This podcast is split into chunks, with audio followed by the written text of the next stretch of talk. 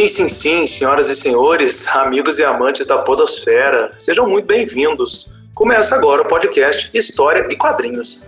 Aqui nós vamos falar de história geral e história do Brasil, por meio de um bem bolado que envolve cinema, música e, é lógico, os nossos tão queridos e amados quadrinhos. Sempre na busca de uma educação plural e libertadora. Eu sou o professor Vitor Hugo, mas você pode me chamar de Pimpão. E hoje eu estou muitíssimo bem acompanhado dos meus amigos Roberto, Thiago. Fala aí, Beto. Salve, salve pessoal. Mais uma vez aí, da Zona Leste para o mundo, onde chega as ondas desse nosso podcast. Isso aí, Beto. E também estou acompanhado do meu amigo Caio Ferraro. E aí, Calói? Salve, minha gente. Vamos falar desse Brasilzão com Z aí. Bora? Então, bora, bora, bora.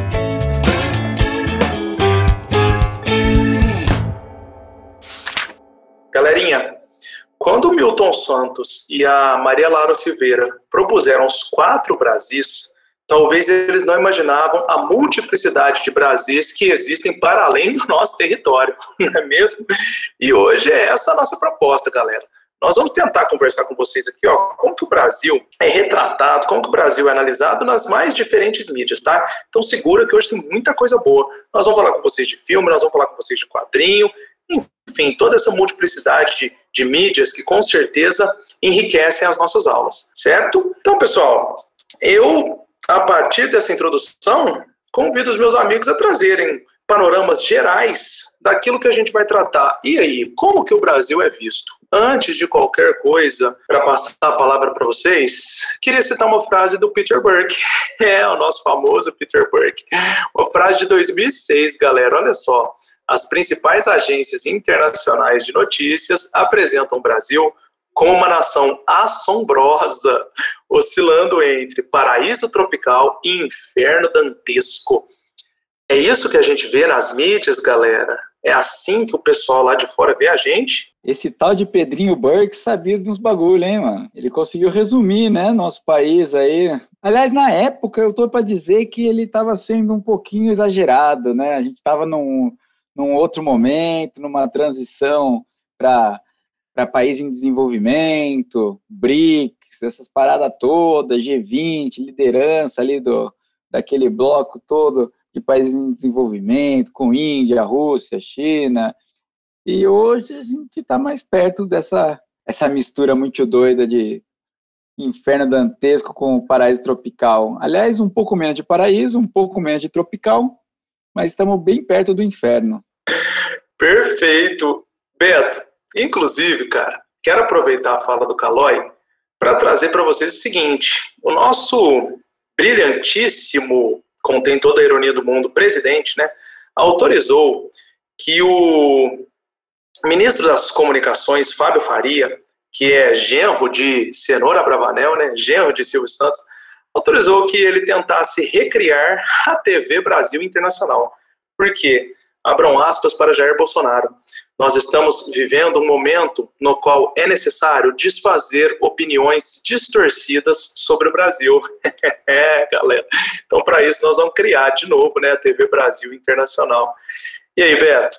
Como que o Brasil é mostrado lá fora? O que você tem para contar para a gente de, de mídias, né? Onde você já viu? Precisa dessa TV Brasil Internacional? As opiniões estão sendo realmente distorcidas? Então, Pimpos, depende. Depende muito do que você quer e do que você entende por Brasil, né? Quando a gente pensa, como que o Brasil aparece? Como o brasileiro surge na mídia estrangeira? Como os estrangeiros veem o Brasil? A gente vai fazer um, um catadão aí da história do Brasil, aí temos aí um pouco mais de 500 anos, é só para a gente pegar a experiência lá da, da nossa famosa carta do achamento, né? Quando o Pedro Vaz Caminha já chega fazendo a descrição da toda, de toda a exuberância, de toda a situação exótica, de toda a malemolência e a nudez do índio, a gente já tem um certo parâmetro que até hoje carregamos na imagem do Brasil afora. Aí quando você pensa, como você para e pensa, como os mídias retratam? Lembra daquele filme, Turistas, de 2006? Que retrata um pouco desse Brasil. Né? Quando a gente pensa também nos Simpsons, lá de 2002, ele também retrata um pouco desse Brasil. Né? E o que, que ele mostra para a gente? É sempre uma visão muito estereotipada de algumas características que valorizam aspectos naturais, né, da nossa fauna, da nossa flora, e no sentido mais social, assim, o brasileiro, o indígena, o negro, né, essa miscigenação das raças aqui em nossa terra brasileira, aparece de modo muito, além de estereotipado, também de modo muito menosprezado. Queria, inclusive, né, lembrar que quando a gente pensou em gravar o episódio, a gente ainda não tinha não tivemos a oportunidade de ouvir o discurso do nosso querido gênio presidente abrindo né, a, reunião da ONU. Se a gente tivesse ouvido aquilo, seria muito mais fácil gravar esse podcast, né? Porque a ideia faria mais sentido. Mas já que ele fez esse favor, aquelas pérolas maravilhosas, os mil dólares, né? O, o índio e o caboclo tacando fogo na, na Amazônia, no Pantanal, é, pô, é tudo muito louco para a gente conseguir colocar em uma aula. Eu não consigo imaginar se eu estivesse em sala de aula se eu ia levar isso realmente para lá, porque nós estamos vivendo num, numa outra realidade, num outro rolê, e fica difícil explicar, né? Porque é tanto absurdo no, em 20 minutos que como é que você explica? É o presidente do país, cara. Daí a gente quer falar de como o Brasil é visto no exterior. Ué, ele é a cara do Brasil no exterior, então nós somos aquilo lá. Nós, nós somos os caras que ficam xingando o DiCaprio no Twitter e tacando fogo na Amazônia. Daí o, o, mesmo cara que taca fogo é o cara que vai lá e fala que nós vamos passar a boiada.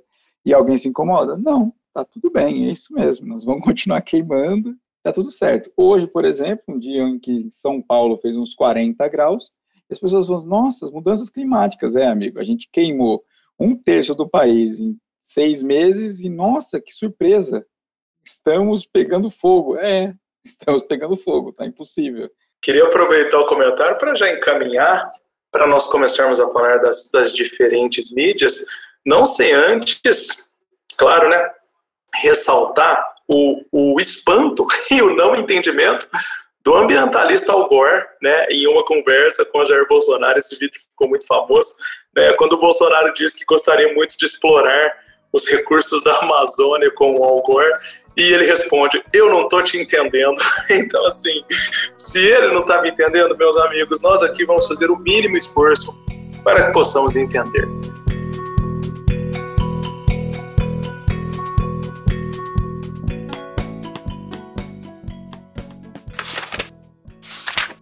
Essa imagem do Brasil. Acho que, sobretudo, que o Beto trouxe, né, dessa exuberância, muitas vezes que parece exótica, né, vem muito forte até o século XIX, ainda carregada daqueles sentidos que existiam na carta do Pero Vaz de Caminha. É mesmo?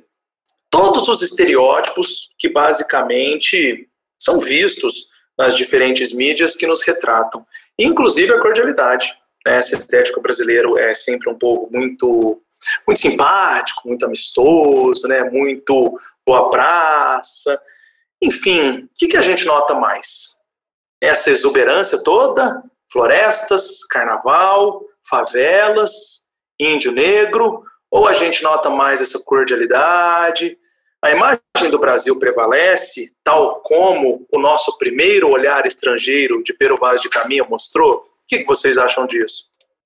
Segura, Pimpos. Quando a gente para para pensar no, na ideia de criação da nação, de identidade do brasileiro em si, a gente faz um resgate histórico aí. O brasileiro é tratado, ainda hoje, com muitas características que foram aventadas por Pedro Vaz Caminha já lá atrás, em 1500, né? A questão da hipersexualização das mulheres, né? A questão do, do índio, né? Do nativo retratado como pouco civilizado, como vadio. São traços que nós trouxemos que só começaram a mudar, podemos dizer assim, a partir do momento da criação do império, né? Quando há essa criação desse novo status para a sociedade brasileira enquanto país, quando ao surgimento do IHGB, a gente percebe que também houve uma preocupação é, estatal, né, é, no caso imperial, na construção do pensamento da história do Brasil. O que definia o Brasil enquanto nação? O que definia o brasileiro, né? Então essas características características elas começam a ficar um pouco mais diluídas, porque o Brasil queria se mostrar como uma nação nascente, uma, uma nação moderna. Né? A gente percebe também que ali na segunda metade do século XIX, naquelas feiras mundiais, o Brasil é apresentado para o mundo para além de um país ligado somente aos trópicos, né? que o próprio Dom Pedro II ele é reconhecido por muitos de seus pares como um homem inteligente, um homem das ciências. Né? Então, assim, essa imagem do imperador, ela retrata um pouco da imagem que o Brasil queria demonstrar para o mundo. A gente pode imaginar que já nessa época, a ideia de Brasil, um país de futuro, ela começa a ser implantada. Outros países, apesar de reconhecerem que o império não era literalmente um, um país é, potencialmente e economicamente muito grande, enxergavam no Brasil um potencial, né? Enxergavam no Brasil com possibilidades de crescimento que no futuro poderia ter um desempenho muito grande. Ligado na América do Sul, o Brasil se destacava pensando em outros países, né? Tanto a Argentina, que sempre houve essa rivalidade, principalmente quando a gente pensa em questões ligadas ao esporte, questões ligadas à cultura, né? Também tem essas questões ligadas à política. Quando a gente vai parar para pensar na história de, comparação, de competição desses dois países, né? O Brasil ele tinha esse, esse, essa visão de outros países como um potencial e uma potência na América do Sul. Né? Então a gente pega esse momento de transição aí do Brasil colonial, que é muito ligado ainda à figura do índio, do vadio, do incivilizado, daquele que o europeu vem para salvar, já no Império isso muda um pouco, né? A gente começa a ser a ter novas características, a um, a um crescimento também populacional impulsionado pela chegada de imigrantes europeus, que permitem novas visualizações do projeto brasileiro enquanto país, enquanto construção da identidade do próprio brasileiro. Né? Novos símbolos começam a surgir nesse período. Queria aproveitar o ensejo para trazer um, um, ponto de provocação aqui. Em 1900, 1900 não, perdão, em 1839, galera, quando o IHGB foi fundado, rolou um concurso. E esse concurso tinha o seguinte título: Como se deve escrever a história do Brasil? Pois é, galera, e apenas duas teses foram submetidas. E a tese vitoriosa foi a do Frederic von Martius. Sim, o nome não nos engana. O von Martius era alemão. Então é curioso nós pensarmos como, desde o princípio, nós tivemos a nossa história sendo escrita por um pensador alemão. Sim, sim, sim, por um pensador alemão. E ele basicamente dizia que nós, Brasil, nos formamos enquanto um rio e esse rio tem seus afluentes. O rio principal seria a etnia branca e os afluentes seriam índio e negro. Estou dizendo isso porque o Beto muito bem colocou esse momento de, de enxergar nações europeias enxergando o Brasil enquanto um país de muito potencial. E eu pergunto para vocês, meus amigos, esse potencial era um potencial para que essas nações pudessem explorar o nosso país? Como que a gente enxerga isso no século XX? Mudou alguma coisa? na construção desse imaginário do Brasil lá fora. Porque é o seguinte, né, da, da eugenia, da história do Brasil querer mostrar as coisas no, exterior, o, o, país que o país queria mostrar, né? E, e nessa fita, né, os caras vão criar o, o Departamento de Educação no Brasil, bem na era da eugenia. Quando eles vão inaugurar, que seria o MEC depois, né, eles vão... é muito bom isso aqui, cara. No, no livro Diploma de Brancura, no capítulo 1, eu construindo o homem brasileiro. Que daí eles começam a falar como será o corpo do homem brasileiro, do futuro homem brasileiro, não do homem vulgar ou inferior, mas do melhor exemplar da raça. Qual a sua altura, o seu volume, a sua cor, como será a sua cabeça, a forma de seu rosto, a sua fisionomia? Em 38, o ministro da Educação e Saúde, Gustavo Capanema, dirigiu essas perguntas a um grupo de antropólogos intelectuais nacionalistas. Qual era a pegada? Eles vão inaugurar, é 38, e eles vão inaugurar o, o novo prédio né, do Ministério da Educação e Saúde, o MES, depois foi dividido em, né, nos dois ministérios. E aí eles vão inaugurar esse prédio no Rio de Janeiro e o Capanema vai e encomenda uma estátua para colocar na porta. A estátua que representa o homem brasileiro. E essa história é maravilhosa pelo seguinte: ele explica para o Vargas, né, quando ele encomenda a, a escultura, que ela teria essa forma justamente porque o Ministério da Educação e Saúde se destina a preparar, a compor, a, afeiçoar o homem do Brasil. Ele é verdadeiramente o Ministério do Homem. Qual era o problema? Encomendaram, explicaram o que, que queriam para o escultor, correto? O escultor falou assim, bom, os caras querem uma imagem do homem brasileiro. Hum, o que será que eu vou colocar? Bom, o Celso Antônio pegou uma pedra lá e foi esculpir o homem médio brasileiro. Cara, a figura era um caboclo, um homem das matas, de raça mestiça. Para tornar as coisas piores, esse caboclo era barrigudo. E era um contraste absurdo, né, com o prédio que foi construído, que era um grande sucesso. Três arquitetos, né, tipo, era o Charles Le Corbusier e o jovem Oscar Niemeyer, vejam vocês, e o Lúcio Costa, os caras projetaram um negócio modernista para ser aclamado internacionalmente. Então, a construção do Brasil passava por essa imagem do homem brasileiro que eles queriam construir. E aí também vem a ideia de, do Ministério da Educação e da Saúde nascerem juntos, né? Formarem um mês, como essa ideia de higiene e escola está relacionada, mas enfim, a história que eu queria contar mesmo era a história da escultura do Celso Antônio, que os caras estão lá, tipo, criando esse homem do futuro, esse homem branco, forte, esse alemão nazista, né, porque era 38, além de tudo. E o cara vai lá e fala assim, então, deixa comigo, eles querem o homem brasileiro, pode deixar. Lá vai Celso Antônio e constrói o caboclo barrigudo, fala assim, ah, brasileiro, tem aqui seu 1,60m e pouco, é meio curvadinho, uma pancinha tal. Esse é o brasileiro, porra. Temos aí o brasileiro. E acho que essa história representa tanto né, do, o que a gente quer construir e em comparação com o que nós somos. E como esse conflito dá uma desgraceira toda, né? Tipo, dá uma confusão em nós, no que nós queremos ser, no que nós somos, e no que o mundo vê de nós, né? Porque é isso. O cara pode chegar lá de onde for e ver aquele prédio maravilhoso que os caras construíram, mas antes de ver o prédio, ele ainda vai tomar mais impacto. Mano, o que esse cara tá fazendo aqui na porta? Os caras estavam achando que ia ser branco, mas enfim.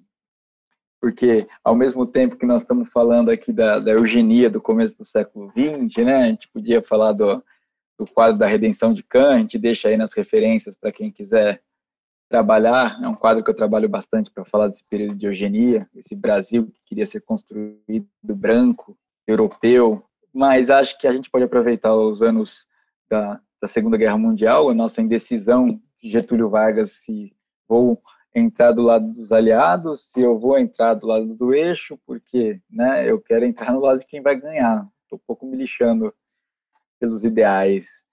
Enfim, isso vai nos levar para o final da Segunda Guerra e o trabalho dos Estados Unidos em criar um quintal aqui na América do Sul, na América Latina como um todo, e eu só perguntar uma coisinha para você, Beto. A cobra fumou? Me diga, a cobra fumou?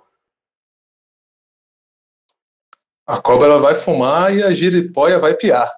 E mundão que não acaba mais, viu? Saudade franca.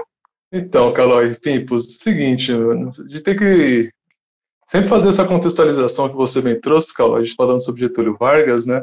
E perceber que o, o governo do Vargas, é, ideologicamente, era muito próximo, né?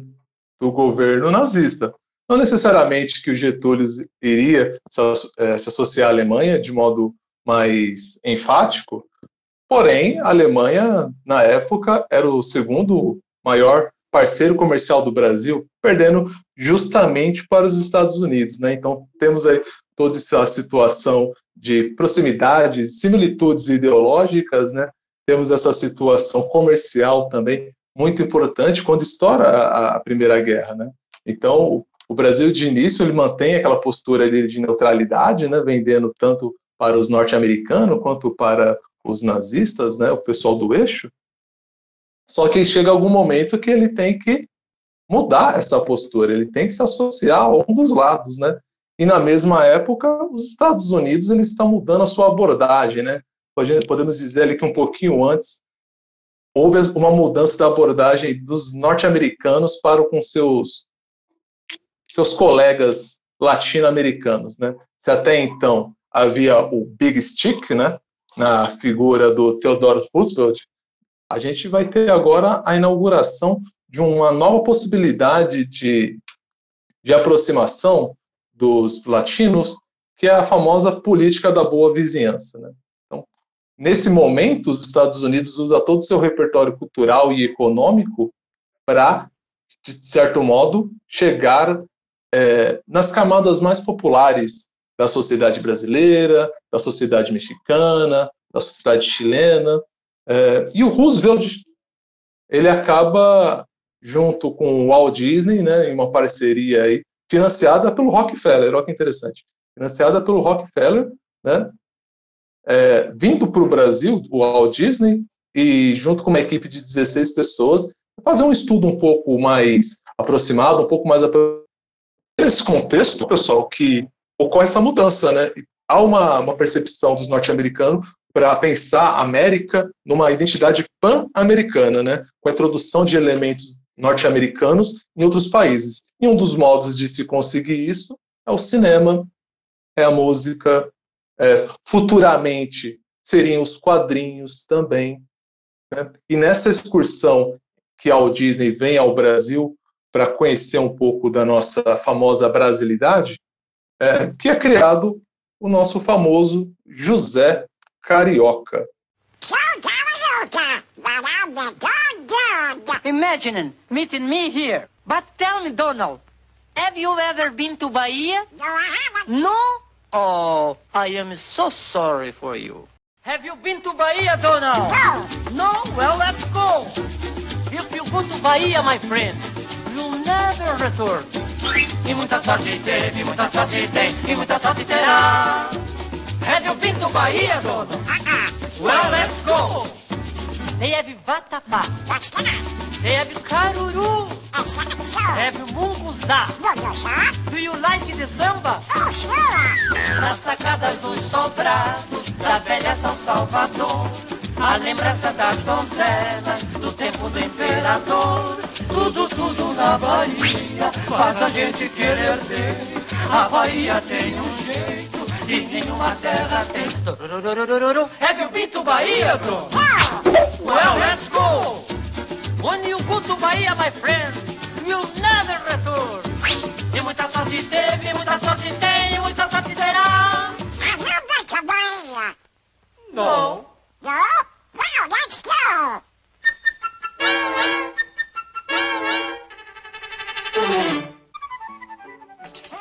Então, pessoal, como muito bem dito pelos meus queridos companheiros, o Zé Carioca foi criado no contexto da boa vizinhança. E a boa vizinhança, ela tem como pano de fundo a Segunda Guerra Mundial, como Calói bem disse, Getúlio Vargas tentando tirar vantagens ao máximo. Acontece que, tal como o Beto havia dito, semelhança ideológica com o nazifascismo. Norte-americanos lutando contra o nazifascismo. Como eles, norte-americanos, iriam se associar com uma figura ditatorial, tal como era Getúlio Dornelles Vargas. Então aparece o Zé Carioca no sentido de mostrar essa brasilidade, essa malandragem, essa postura do brasileiro de ser um boa praça. Isso vai refletir não só na criação do personagem em si, como também nos filmes que tratam dele. E aí, Beto, o que, que você me diz dos filmes do Zé Carioca? Seguinte, Pimpos, temos lá basicamente o lançamento de dois filmes, né? O primeiro de 1942, o Alô Amigos, ou Saludo Amigos. Gostou do meu espanhol? Tô treinando. Que, que retrata pela primeira vez o Zé, né? E aí o Zé, junto da figura do Walt Disney, ele foi baseado na, na imagem do cartunista João Carlos de Brito, né? Ou J. Carlos, muito famoso ali na época, né? Então, nesse primeiro momento, o, Donald vem para o Brasil e aí o Zé, ele tem aquele papel de apresentar o Brasil, o samba, e já pegamos uma característica interessante, que durante o momento que eles estão ali conhecendo um pouco mais do Rio de Janeiro, né? É um Rio de Janeiro relativamente famoso para inglês ver, para turista ver, né? É retratado um Rio de Janeiro muito exótico, com paisagens muito arbóreas, dando muita ênfase na, na fauna brasileira e também na sua flora, né? Alguns anos depois, outro filme seria lançado, que é o Você Já Foi à Bahia, que o Zé Carioca e o Pato Donald estão dançando com Carmen Miranda, representante brasileira da época, talvez o maior ícone, uma das artistas mais bem pagas dos Estados Unidos naquela, naquela década de 1940, porém não era ela, é a irmã dela. E, Calói, não é a Sula Miranda, tá? É a Aurora Miranda, só para deixar tudo muito claro, para a gente não fazer confusão aqui.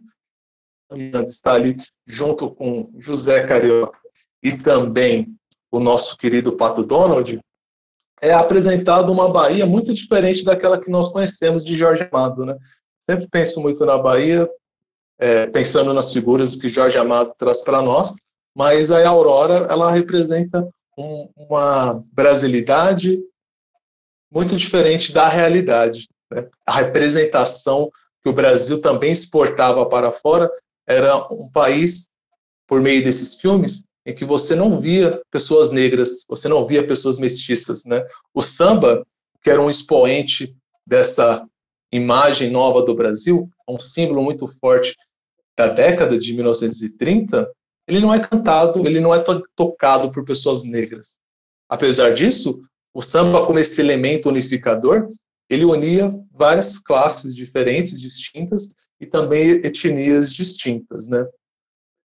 Para a gente, vendo de hoje em dia, soa um pouco bizarro você mostrar uma Bahia naqueles moldes onde você só vê pessoas brancas, dos músicos a expoente, né, a Aurora Miranda.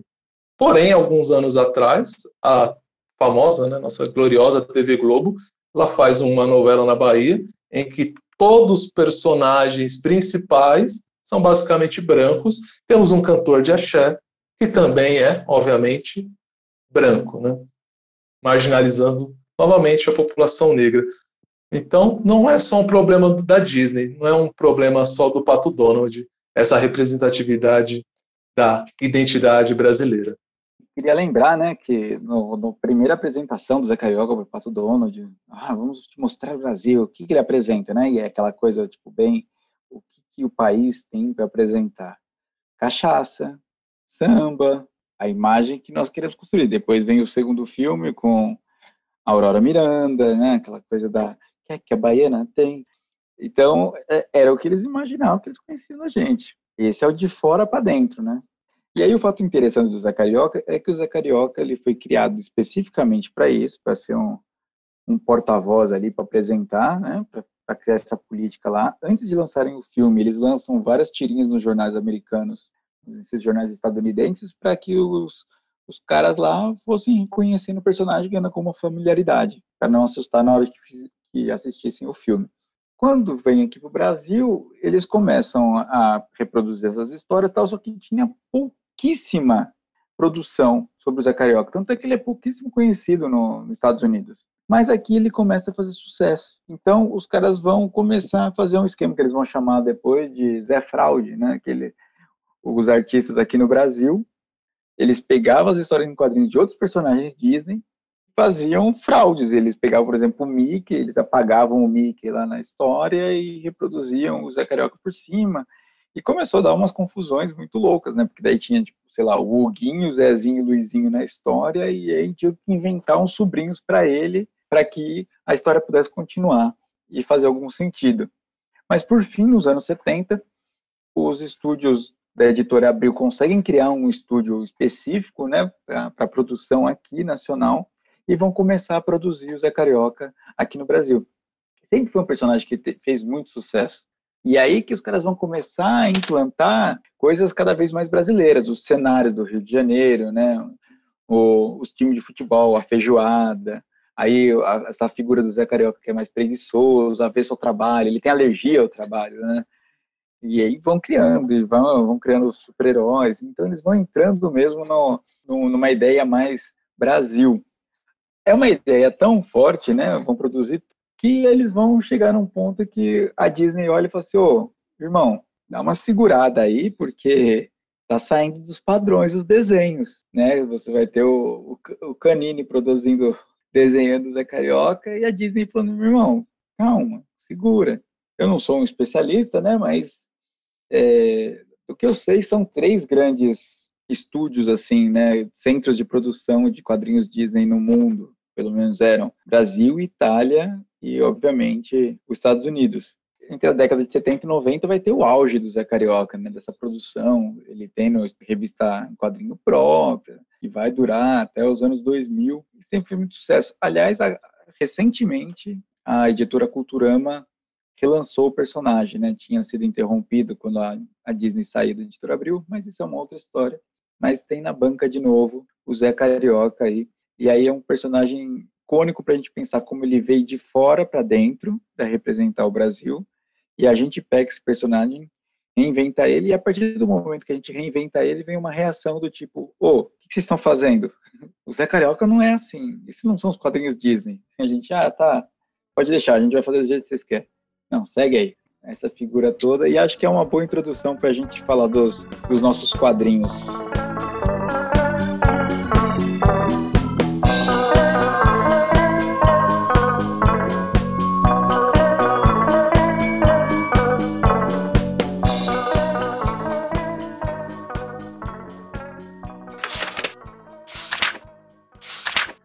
Que estamos falando de construção do Brasil, queria trazer uma pitada de modernismo, né?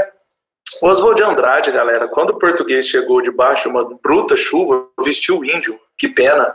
Fosse uma manhã de sol, o índio tinha despido o português. Claro que a gente pode interpretar o poema à luz daquilo que o Oswald de Andrade realmente queria dizer, mas eu lembrei imediatamente desse poema para pensar nesse novo erro, mas agora não é erro de português, né? É erro de norte-americano. Que, pô, quiseram construir um Zé Carioca de fora para dentro, como o Calói falou, e aí a gente veio e fez o nosso, nosso Zé Carioca, né? Pô, despimos o norte-americano. É isso aí, galera. Mas vamos lá, já trabalhamos em sala de aula, né? Com quadrinhos do, do Batman, Batman no Brasil, o Wolverine e o Super-Homem. E aí, Calói, o que, que você me diz? Como é que foi a experiência? O que, que você recomenda para os nossos amigos docentes? Essa aula em específico, né, é uma aula que a gente é lá do comecinho do História e Quadrinhos, nós utilizamos o artigo Os Quadrinhos do Ensino de Geografia, de Angela Rama, no livro Como Usar a História em Quadrinhos em Sala de Aula, de organização da Angela Rama e do Valdomiro Vergueiro. E nós tínhamos esse artigo aí, em que ele já chamava atenção para algumas especificidades. Quando a gente olha para essas edições, que tem imagens do Brasil retratadas no quadrinho, e aí é legal para a gente dar uma discutida. O Super-Homem Paz na Terra, por exemplo, tem uma pegada de que o Super-Homem sai por aí, é uma edição do Alex Ross e Paul Dini. São umas edições gigantes que ele pega e faz todo um trabalho. Né? Tem até uma discussão se é história em quadrinhos mesmo, porque são os textos não estão criando uma narrativa em conjunto, não tem balão tal, mas enfim, a gente vai tratar com quadrinhos aqui. E uma dessas grandes imagens, ele está salvando o mundo da fome. Ele resolve que ele vai sozinho salvar o mundo da fome. Ele tem muito poder. E um dos lugares pobres que ele vai entregar comida é no Brasil. Então, o primeiro grande take, assim, né? Página dupla, ele chegando com container com comida no Rio de Janeiro, na famosa imagem do Cristo Redentor de trás, né? De frente para a Baía da Guanabara, aquela coisa linda, tal, aquela imagem mais famosa do Brasil. E quando ele desce na favela no Rio de Janeiro, aí você tem algumas coisinhas que já vão te chamar a atenção. Primeiro que é um monte de criança na rua da favela. Segundo que essas crianças estão em ruas com né, parede de tijolinho. São, é como se fossem misturando alguns elementos de Rio de Janeiro, colocando tudo numa mesma imagem, tudo no mesmo lugar. O texto também não ajuda muito. E aí você pensa, né, que essa coisa do Super-Homem é a representação do American Way of Life, né? Então é você pensar que no mesmo ano em que estavam produzindo aqui a imagem do brasileiro perfeito, né, na frente do, do Ministério da Educação e da Saúde, o caboclo barrigudo, o super-homem foi criado nos Estados Unidos por dois judeus, mas isso é outra história. E aí você tem as seguintes falas, além da parte da arquitetônica. Vocês já viram criança dormindo na rua em favela? Aí aparecem ruas largas, paredes com acabamento de tijolinhos, postes de energia. Mas passando pro, pro Batman, que é uma edição mais antiga, aí você vai voltar para essa história da, da arquitetura. E como o pro estadunidense, tudo que está para baixo deles é tudo México. é tudo latino, América é Estados Unidos, tem um Canadá ali que eles não sabem bem o que é, eles acham que é o quintal deles também, que é a colônia de férias, né? Mas do México para baixo é uma coisa só e nós somos todos latinos. América é só eles. Então, nesse quadrinho do Batman no Brasil, você vai ter algumas coisas, como, por exemplo, as torres das igrejas onde o, o Batman está escondido, que é uma a edição é de 93, né? É uma arquitetura típica de colônias espanholas. Você vai ver os personagens com chapéus meio cowboys, meio boiadeiro, aquele negócio que não bate tanto com o Brasil. Principalmente, né, essas camisas floridas, além dos nomes, sempre, os nomes são coisas maravilhosas, né? É sempre, é, por exemplo, pensar o personagem do, do Novos Mutantes, o Mancha Solar, que é o Roberto da Costa. E aqui no Brasil é um nome super comum, né? Um da Costa. Falando dessa confusão de somos todos latinos, nós temos, inclusive, a edição é de 93, mas se a gente pegar dois filmes mais recentes, quando o Brasil já estava nessa coisa do estamos em transição para um país em desenvolvimento, ganhando uma projeção internacional muito mais forte. Nós temos o filme Incrível Hulk, de 2008, e o filme Mercenários, de 2010. Os dois filmes têm cenas gravadas no Rio de Janeiro. O filme do Hulk é um absurdo tão grande que os caras estão lá na favela da Rocinha, gravando na favela. Tem lá a presença do, acho que é o Royce Grace, que faz uma cena com, com o Edward Norton, né, que interpreta o Hulk. E ao mesmo tempo, os caras contratam atores de língua hispânica para fazer personagens brasileiros. Então, você vai ver o filme e o cara tá lá, tipo, ô, oh, gatinha, que não sei o que. E com todo aquele sotaque, o cara tentando falar português com sotaque espanhol. Cara, tudo errado, mano. Não faz nenhum sentido. Vamos combinar que em 2008 todo mundo já tinha informação suficiente, né, para conseguir fazer essas ligações de forma mais simples. Não passar essa vergonha. E o Mercenários é a mesma coisa, né? Um monte de hispânico trabalhando no, no filme, tipo, como se fossem brasileiros tal. Cara, isso não faz nenhum sentido. Por último, aqui dos quadrinhos que a gente trabalhou, o excelente quadrinho Saudade, protagonizado pelo Wolverine, escrito pelos franceses Jean-David Morvan e Philippe Boucher. E sim, eu não sei falar francês. Além da história ter um ar sublime, né, os retratos do Nordeste brasileiro são extremamente fiéis. A linguagem retratada, tal, os espaços, mesmo os veículos, fazem total sentido. Eles fazem uma aparição, por exemplo, em Serra Pelada, que é uma imagem assim que se você for buscar fidelidade com, com a realidade, assim, com fotos do, do momento. Quando eu levei essa edição do Saudade, por exemplo, eu levo eu levo, eu levo imagens reais para compararem com os locais retratados como isso é importante para que a história tenha outra potencialidade. Inclusive, né, o nome da, da edição chama Saudade, que no final da edição o Wolverine fala para Jean, né, para sua companheira de X-Men lá, tá tudo bem, Jean. Acho que é um sentimento que aprendi com um camarada meu no Nordeste do Brasil há uns 15 anos. Nem dá para traduzir. Tipo uma sensação de nostalgia, de coisas legais vividas no passado. Os brasileiros chamam de saudade. É um negócio muito bonito, né, de, de retomar essa ideia de que saudade é uma palavra que só existe no nosso idioma, tal, é difícil traduzir para outras línguas. Isso demonstra como os, os caras se apropriaram mesmo do, do lugar que eles estavam retratando. Eles não foram lá pegar uma imagem na internet e dane-se, tomem aqui e vou descarregar os meus preconceitos que eu aprendi desde criança assistindo Zé Carioca, Pato Donald no Saludos Amigos.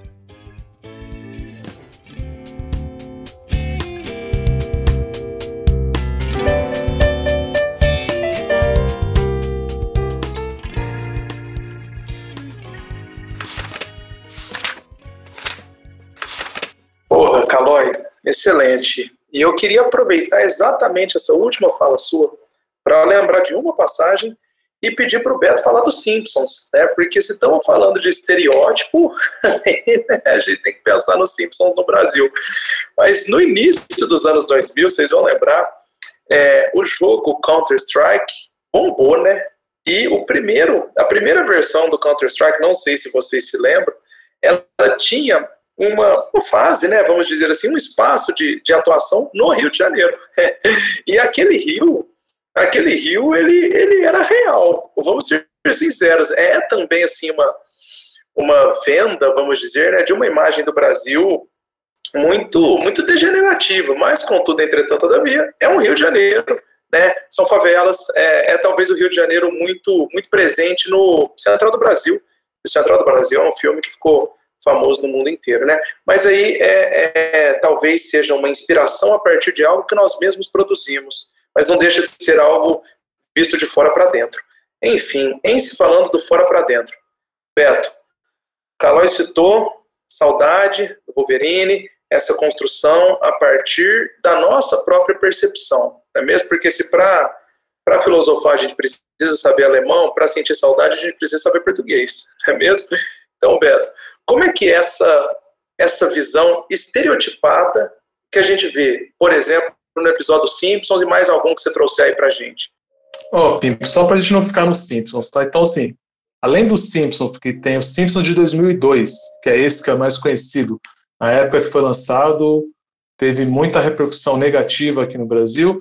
Tem o de 2014, ambos estão aí recortados, mas dá para a gente ter uma noção do que se trata no YouTube.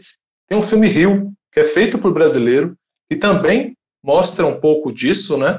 É, assim, é, é um filme visto por um brasileiro, então a gente tem um olhar, digamos, nativo, né? mas de uma pessoa que vivia, na época, pelo menos, nos Estados Unidos e também foi lançado para o público dos Estados Unidos. Né? Tem, temos também aí várias, é, várias outras aparições, digamos assim, da Carmen Miranda nos desenhos dos anos 40, né? Então a gente tem Carmen, é, Carmen Miranda de Pernalonga, de Patolino, de é, Pica-Pau. Temos aí os Super Campeões, né? Famoso é para quem para os otakus aí, né, o Capitão Tsubasa, né, que também se passa no Brasil em algum momento, né, tem uma influência brasileira ali no papel do futebol, né? E o que, que essas produções têm em comum, né? Essas representações sociais, né? Essas representações sociais, elas fazem parte do nosso imaginário. Então, assim, existe esse imaginário, ele é um reflexo da realidade, mas não necessariamente ele é a realidade, né? Então, a gente tem essa percepção principalmente quando estamos expondo a nossa imagem aí para outros outros países, né, para outras pessoas, que é sim baseado na realidade, como você mesmo comentou. Mas não é só isso, né? Sempre quando a gente para para fazer esse tipo de comparação, esse tipo de análise, o Brasil ele realmente ele aparece aos olhos dos estrangeiros nesse imaginário social com essas características ligados muitas vezes à criminalidade, à pobreza, à corrupção, que são problemas reais. O que mais incomoda, talvez de modo geral, é que nós brasileiros não somos só isso. Só que, infelizmente, uma das principais características aventadas por mídia e outros tipos de mídias internacionais, né, da cultura industrial, são características quase sempre negativas. Temos essas essas possibilidades, essas possibilidades no sentido de realmente mostrarmos para, para os estrangeiros, né, não que o brasileiro precisa provar nada para ninguém, né, apesar nossa, da nossa síndrome de vira-lata, não existe essa necessidade, mas quando ocorre possibilidades disso ser mostrado para o outro, aqui aquele outro com O maiúsculo, é o que sobressai. Pega a, a Copa de 2014, pega o Rio, né, 2016, a falta de organização que foi. O Brasil, além de não ser esse país moderno que quer mostrar para os outros, ainda quer universalizar, quer homogeneizar a população, as características e a localidade, né?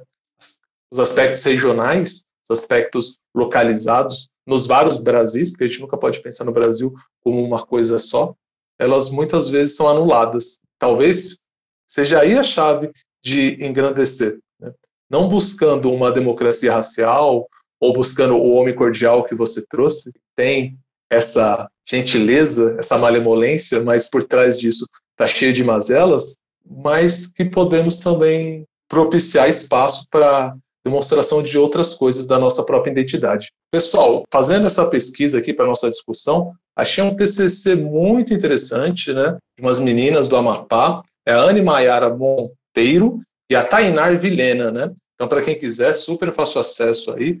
É o mito do país tropical. os estereótipos do ser brasileiro a partir das imagens de Carmen Miranda e Zé Carioca.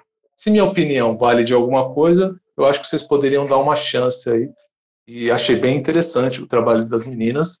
E aí, já falando de Zé Carioca, lá no, nos anos 2000, lembra do bug do milênio? A gente ficou com medo que aconteceu alguma coisa. Houve a publicação aí da história do Zé Carioca, 500 anos de Brasil. Não vou falar para vocês que tem na internet para baixar, porque sabem que é proibido, né? Mas precisar de alguma coisa, conversa com a gente aí.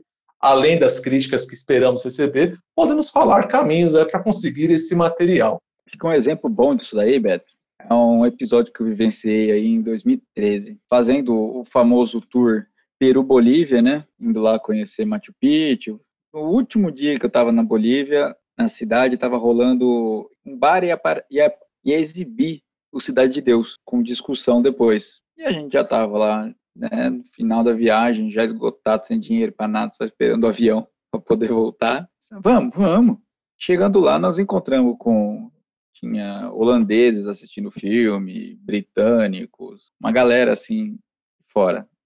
E tava eu e o Lucas Lima, nosso webmaster, e o meu inglês é uma desgraça. E depois do filme, cara, a gente foi discutir com os caras, né? E os caras ficaram super interessados, porque, tipo, caralho, tem dois brasileiros aqui, a gente pode perguntar agora se essa porra é verdade. E era eu tentando explicar, o Lucas tentando traduzir, tipo, como é que você explica pro gringo, na hora ali do filme, que aquele filme que foi um sucesso mundial, estrondoso tal, não tem como você falar que não, o filme é fantástico. E aí você tem que explicar pro cara, não, isso acontece, mas também não é assim.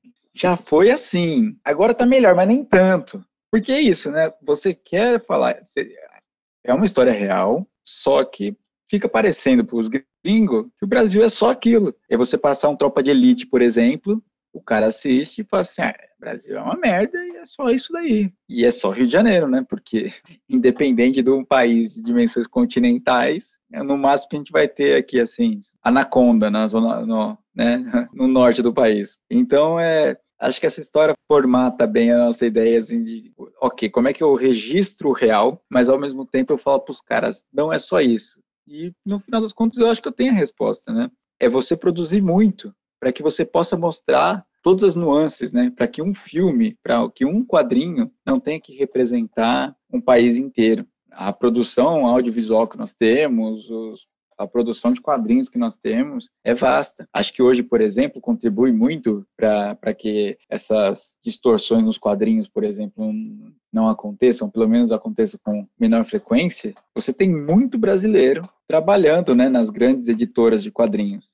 Então, isso diminui consideravelmente. Essas camisas floridas no Rio de Janeiro, essas, essas torres de igrejas de América Espanhola, essas favelas em que crianças vivem, moram nas ruas, como é importante que a gente se represente, que a gente construa nossas histórias, né? Para que a gente não, não, não seja os caras que, que são inventados pelo outro e a gente assimila o que eles inventaram. É um manifesto antropofágico, né? Vamos fazer desse quadrinho, desse, desse quadrinho não, vamos fazer desse podcast uma reedição com menos brilhantismo, é claro, com menos né, entusiasmo, mas com a mesma pretensão. Né? Vamos fazer desse quadrinho um novo manifesto antropofágico. Inclusive, eu quero encaminhar aqui para o nosso último bloco, contando para vocês um caso também, que eu acho que tem muito a ver com o que a gente está discutindo aqui, nessa dificuldade. Como, como que a gente mostra? Calói, você estava contando aqui, eu estava me divertindo, pensando na situação, né, de ter ali dois brazucas tentando falar para a galera que o Cidade de Deus é real, mas não é real. Tipo, então você acorda com um tiro, porrada e bomba? Não. Pô, mas tem? Tem. E aí, como que a gente explica isso? Tem ou não tem? Né? Eu, em 2018, estava em Buenos Aires e fui conhecer o Museu de Arte Latino-Americana de Buenos Aires, né, o Malba. E o quadro mais importante do Malba é o Abapuru. Né? E eu acho que talvez, né, não só quadrinhos, não só filmes, não só músicas, né, pô, vamos usar arte também. O Abapuru ele é fantástico. Então, vamos tentar definir o Brasil, olha para o Abapuru. E estamos gravando numa quinta-feira, ouvintes, estamos gravando numa quinta-feira. No último sábado, minha sobrinha veio me visitar, três aninhos, viu meu quadro, que eu tenho um Abapuru que eu trouxe justamente do museu, e perguntou para mim, né, quem que é essa pessoa com, com os pés tão grandes e a cabecinha tão pequena, Eu falei, é, então, Manu, é o Brasil, né? E ela não entendeu, foi nada. Mas no futuro próximo, ela vai ouvir o nosso podcast e vai entender, com certeza. Pessoal, para os amigos e amantes do podcast, que com certeza são pessoas que têm envolvimento com sala de aula, que gostam de discutir educação e afins. Nós temos sugestões, sugestões para aulas nesse sentido. Como que a gente trabalharia? Beto, Calói, vocês têm alguma ideia para além daquilo que já foi comentado? Seguinte, Pimpos, é, normalmente em sala de aula, enquanto educador, eu gosto muito de trabalhar com essa visão, às vezes, estereotipada que os Simpsons representa, né? Então, os Simpsons normalmente também viajam para vários países, eu gosto de pegar esse episódio que fala sobre o Brasil para demonstrar para a molecada aí, para discutir também, às vezes, com o pessoal da EJA, pessoal um pouquinho mais velho, de que modo que o Brasil pode ser retratado em determinadas situações fora do país, né? Considerando que algumas pessoas aqui que estão nos ouvindo ainda não devem ter visto esse episódio de 2002, os Simpsons já chegam é, no Brasil, no Rio de Janeiro, né, como o Calói comentou ali, Rio de Janeiro, cartão postal do Brasil até para isso, sendo assaltados, eles vêm para cá para encontrar uma criança e chega aqui a chegam no Brasil e eles além de serem assaltados, o transporte público aqui é uma fila de conga, né? Então a gente aqui temos uma situação de, de fila de conga, né? Temos também uma representação da Xuxa mostrando como os americanos encararam a experiência da Xuxa quando ela foi fazer programa nos Estados Unidos. Então, assim, a ideia de se trabalhar o imaginário e a ideia de trabalhar os estereótipos é muito interessante para tratar na sala de aula, até porque a molecada reconhece muitas coisas mostradas ali, né? Então, fica aí de, de possibilidade, né? É, o Rio, o filme Rio, o 1 e o 2 também, são outras situações que podem ser aventadas, né? Até mesmo em contraposição aos Simpsons, que apesar de demonstrar esses estereótipos, né, aparece características muito mais positivas. Pegando em bala do Beto, vou largar minhas indicações aqui também. E lembrando que o Rio, né, faz parte daquele processo do, da Disney de, de acompanhar, de, de criar produções específicas para os países que eles querem atingir, adentrar. Então, vai ter Copa do Mundo, vai ter Olimpíada no Brasil. Nós temos que criar em cima do Brasil agora, né? Nós temos que direcionar nosso olhar para lá. Mas vamos para as minhas indicações. Minha primeira indicação, já que eu citei aqui no podcast, para quem quiser saber mais de quadrinhos brasileiros, tal, sobretudo sobre, as, sobre o império da editora Abril nos quadrinhos, entendesse a frase o pato paga, que falavam que o as edições do Pato Donald vendiam tanto que os outros prejuízos da editora Abril podiam ser compensados pelo Pato, né? Falavam que o, que o Vitor Tivita mandava essa frase. Não, mas está dando prejuízo a quatro rodas, o Pato paga. Não tem problema ter prejuízo que o Pato paga. Vendia mais de um milhão de edições por mês. Então, o Império dos Gibis, a incrível história dos quadrinhos da editora Abril, do Manuel de Souza e do Maurício Muniz. Minha segunda indicação é o podcast Grama, né, uma série aqui em quatro episódios, Brasil com Z. É maravilhoso para você entender o, as relações do, do Brasil no exterior. Quatro episódios, mas o podcast como um todo é sensacional, assim, para você pensar essas relações internacionais. Inclusive, nós temos um, um parceiro trabalhando nele aí, Pedro Paulo. E é bem melhor você ouvir o grama do que você escutar o seu presidente na ONU. Vai, Pimpão! Então, pessoal, eu queria fazer uma sugestão para usar em sala de aula e depois eu encerro com uma sugestão um pouco mais acadêmica. Queridos amigos, queridos ouvintes, todos, todos, todos que estiveram conosco até aqui, quero fazer duas sugestões. Uma para a gente usar em sala de aula mesmo, que é a música Chiclete com Banana, do Jackson do Bandeiro. Eu peço licença para vocês para citar a primeira estrofe, né? Quando o Jackson do Pandeiro diz: Eu só ponho o bebop no meu samba quando o tio Sam pegar no tamborim. Quando ele pegar no pandeiro e na zabumba e quando ele aprender que o samba não é rumba. Ô galera, é isso aí, né? Aí eu vou misturar Miami com Copacabana e chiclete eu misturo com banana. Então que seja assim, né? Que a gente possa ser altivo e ativo, né, Caló? Isso você vai ver lá no grama, Vamos ser altivo e ativo até para dizer que, pô, o tio Sam tem que pegar no tamborim. Não é? E enquanto sugestão acadêmica, pessoal, eu trago um artigo do professor Antônio Brasil, curiosamente, sobrenome Antônio Brasil, da faculdade da Universidade, perdão, Universidade Federal de Santa Catarina, e o artigo tem como título A construção da imagem do Brasil no exterior. E ele toca bastante né, no papel dos correspondentes internacionais e como eles contribuem para que a nossa visão de Brasil seja construída de fora para dentro, de dentro para fora. Pessoal, então nós vamos ficando por aqui em mais um dos nossos episódios do História e Quadrinhos.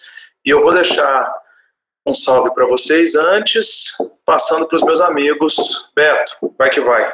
Primeiramente, fora Bolsonaro, é, mandar uma, um abraço, um beijo para minha molecada lá da, da EJA, para minha molecada lá da prefeitura também, estou com saudade deles, né? Estamos aí resguardados em casa, período de quarentena, todo mundo ficando doido, mas estamos nos cuidando, esperando que você é ouvinte também, né? Não sei quando você vai ouvir, mas o tempo que você conseguiu se cuidar, que você tenha se cuidado. E também mandar um beijo aí para os nossos amigos que não estão aqui presentes nesse episódio, mas que estão sempre conosco no nosso grupo, né? Então, um beijão para todo mundo que está ouvindo.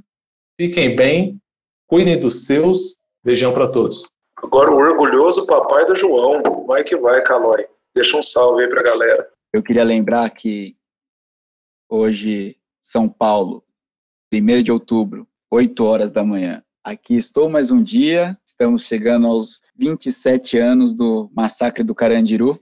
Hoje que, enquanto a gente estava falando da, da visão do Brasil lá fora, esse aniversário tão esdrúxulo ia se completando, né? Então, já que citei racionais, para a gente ir embora, mantenham-se vivos, honrem essas mortes e cuidem dos seus.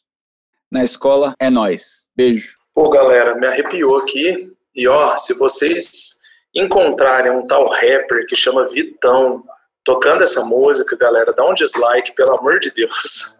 Fica essa última dica do Pimpão. É, eu queria deixar para os nossos ouvintes que hoje, quinta-feira, dia 1 de outubro, como o Calói falou, momento no qual nós estamos gravando o podcast, um dia depois da morte do Quino. E, enquanto amantes dos quadrinhos que somos, não podemos deixar de fazer essa referência. Se estamos aqui falando de quadrinhos, é porque o Kino deu o pontapé inicial e eu acho que não tem nenhum de nós que não conheça a Mafalda, não conheça as críticas da Mafalda, nunca tenha entrado em crise existencial e ao mesmo tempo em júbilo por conta daquilo que o Kino deixou para nós. Então aguardem, ouvintes, que muito em breve vai sair um episódio do Kino também para vocês. E é isso, cuidem-se, fiquem bem, aguardem as cenas dos próximos capítulos desse mesmo canal e não nessa mesma hora. Um beijo para todo mundo.